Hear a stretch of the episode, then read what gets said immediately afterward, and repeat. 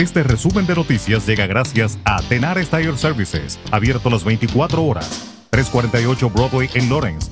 Teléfono 978-327-6802.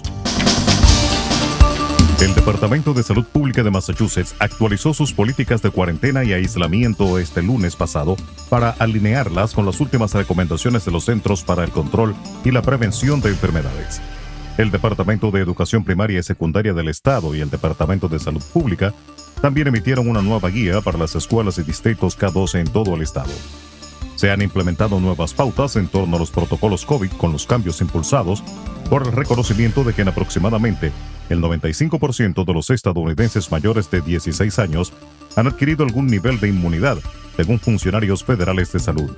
Las recomendaciones revisadas anunciadas la semana pasada por los CDC facilitan los requisitos de distanciamiento social y ya no alientan a los estadounidenses a ponerse en cuarentena si entran en contacto cercano con una persona infectada. En otra información, mientras los viajeros del área metropolitana de Boston se preparan para los impactos de viaje graves por el inminente cierre de 30 días de la línea naranja de la MBTA, la alcaldesa de Boston, Michelle Wood, advierte a todos los viajeros que los primeros días podrían ser difíciles para todos. Las palabras de Wu hacen eco de la alarma lanzada durante una sesión informativa del gobernador Charlie Baker y los líderes estatales de transporte el lunes. La alcaldesa Wu está pidiendo a la MBTA que acelere sus mensajes sobre el cierre inminente comienza el viernes por la noche a las 9 y se extiende hasta el 18 de septiembre. Estados Unidos afirmó este martes que ya recibió la respuesta de Irán a la propuesta de la Unión Europea para salvar el pacto nuclear de 2015 y que la está evaluando con sus socios europeos. Ya hemos recibido los comentarios de Irán a través de la Unión Europea y los estamos estudiando. Estamos compartiendo nuestra visión con la Unión Europea, dijo la prensa, un portavoz del Departamento de Estado de Estados Unidos.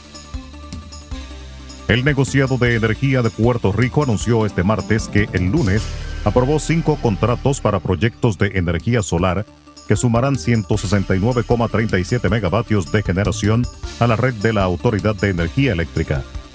El negociado de energía está comprometido con adelantar la transición del sistema eléctrico a fuentes renovables de generación, aseguró el presidente del ente regulador, Edison Avilés, en un comunicado de prensa. El gobierno mexicano ya recibió la solicitud formal de Estados Unidos para extraditar al capo del narcotráfico Rafael Caro Quintero, detenido desde hace un mes, según reveló este martes el presidente Andrés Manuel López Obrador. El presidente de la República Dominicana, Luis Abinader, encabezó este martes los actos conmemorativos del 159 aniversario de la restauración de la independencia nacional, celebrados en Capotillo, municipio restauración de la provincia fronteriza de Jabón. Por primera vez en 37 años, un presidente asiste a los actos celebrados en el monumento al grito de Capotillo, luego de que el fenecido expresidente Salvador Jorge Blanco inaugurara esa obra. Abinader fue recibido por las autoridades provinciales y le rindieron los honores militares correspondientes. Luego el mandatario depositó una ofrenda floral y visitó la exposición de pintura en rememoración de la guerra restauradora ubicada en el museo del mismo monumento. Mientras que en otro orden, la Policía Nacional confirmó que el hijo del diputado del oficialista Partido Revolucionario Moderno por Tagabón, Darío Zapata, lo mataron en un centro de comida rápida la madrugada de este martes. Diego Pesqueira, vocero de la policía, dijo que Dabel Zapata murió de herida de bala en medio de un asalto. Y de manera unánime fue elegido y juramentado el bufete directivo de la segunda legislatura 2022 de la Cámara de Diputados, que mantendrá al frente a los mismos congresistas que representaron el pasado periodo y quienes esperan aprobar los proyectos que quedaron pendientes.